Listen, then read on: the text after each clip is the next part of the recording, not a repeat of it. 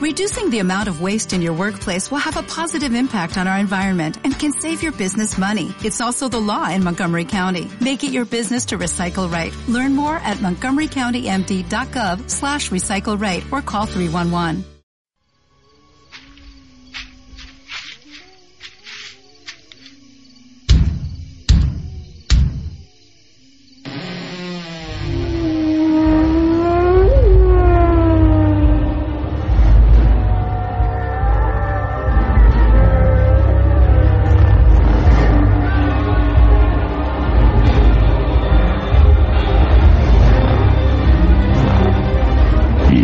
La cadena Ser presenta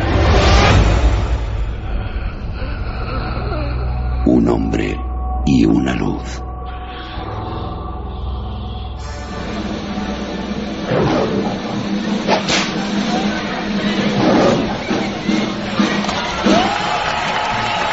Querido público de Peral de Arlanza, para el circo Ringling ha sido un verdadero honor estar esta noche con todos ustedes.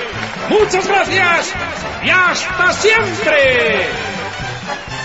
El humilde espectáculo había terminado su función pasadas las 12 de la noche. Su presencia era todo un acontecimiento para los habitantes de la llanura burgalesa. Entre las oleadas de gente que salían por la puerta de lona hacia el exterior, se distinguían las figuras de tres jóvenes. Ha estado fantástico. ¿Habéis visto el tigre? Era un tigre de verdad. Y le había metido el brazo en la boca. ¿Os imagináis que...? Manuel, ¿dónde está el Sinca? ¿Tan lejos hemos aparcado? Allí, junto a la loma. ¿Es que no lo ves? Allí. Es que necesitas gafas ya, Julián. Anda que...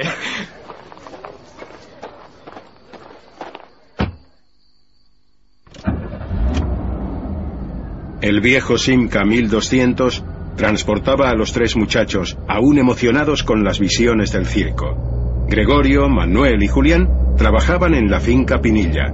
El camino que tenían que recorrer apenas llegaba a los cuatro kilómetros, deslizándose por una carretera comarcal que serpenteaba entre solitarias lomas. Eh, tú, pon las cortas, que viene un coche de frente. Para ahí atrás, hombre, que ya cambiará él. Pero aquellas luces no variaron en su intensidad. Al girar la suave curva, los tres jóvenes descubrieron algo que les extrañó. ¿Lo veis? Para, para un poco, Julián. A lo mejor es un camión con problemas. ¿Aquí? No, no puede ser un camión. Mirad bien, está fuera del camino, está casi subido en el altozano. Para, para el coche, hombre. Pero Julián no hizo caso de sus compañeros. Algo le mantenía en guardia. En realidad, aunque no había querido decirles nada, casi desde la salida de Peral de Arlanza había observado los destellos de aquella luz amarillenta. Es un foco. Un foco grande, ¿lo veis? No bajes la ventanilla, Manuel. Pero, ¿qué pasa? A lo mejor es un tractor. ¡Se está moviendo! ¡Se mueve! ¡Mirad!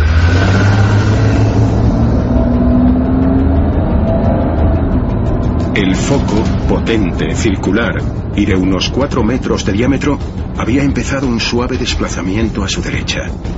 Con un movimiento de balanceo, poco a poco, iba descendiendo hasta la misma vera de la carretera. ¡Nos quiere cortar el camino! ¡Acelera, Julián! ¡Pisa a fondo, por Dios! El vehículo se puso a más de 100 kilómetros por hora y al salir de la curva estuvo a punto de perder el control. Los tres eran conscientes de que aquello era demasiado extraño. ¿Qué haces, Julián? ¿Pero qué haces? ¡Te has vuelto loco! Hay que volver a Peral y avisar a gente. Hay que volver ahora mismo para contarlo. ¡Estás loco! ¡Casi nos matamos! ¡Cuidado!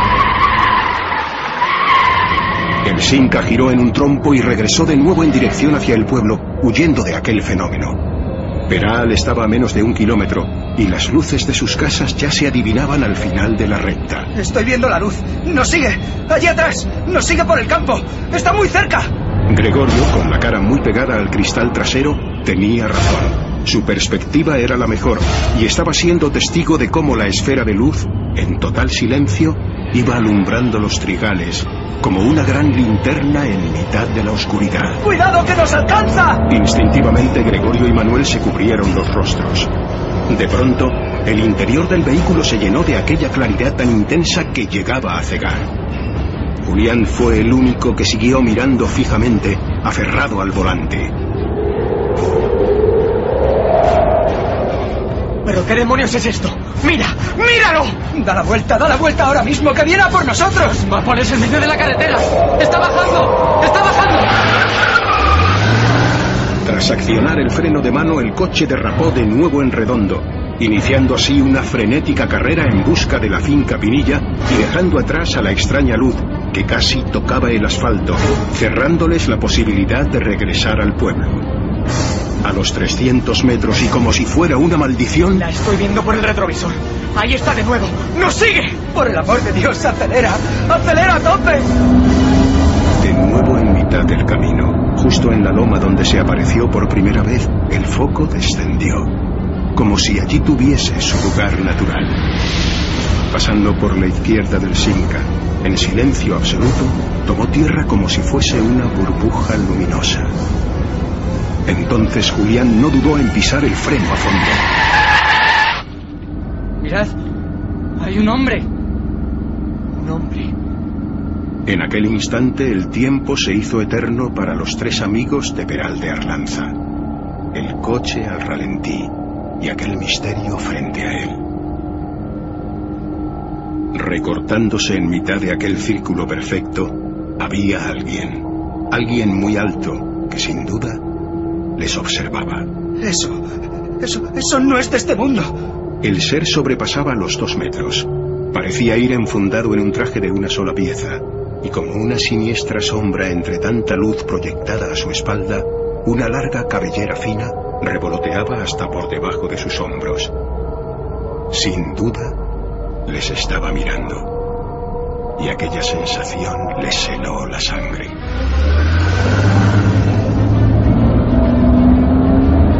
El Sinca emprendió camino como alma que lleva el diablo, dejando el objeto a su derecha. Acto seguido, aquel individuo desapareció, quizá penetrando en el interior del foco.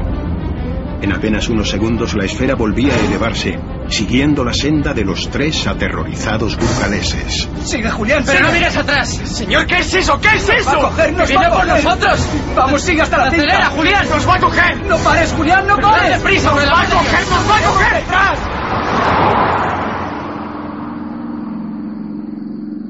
El Sinca 1200, dando todo de sí, llegó a la finca. En aquel instante varios trabajadores se asomaban por las ventanas, asistiendo a la insólita persecución.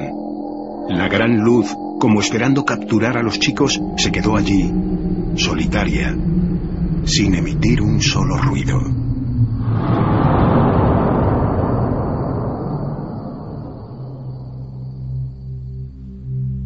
Según consta en los archivos de la Guardia Civil, la solitaria aldea de Peral de Arlanza, situada a 30 kilómetros de Lerma y casi en la linde con la provincia de Palencia, fue iluminada por el extraño objeto durante largas horas.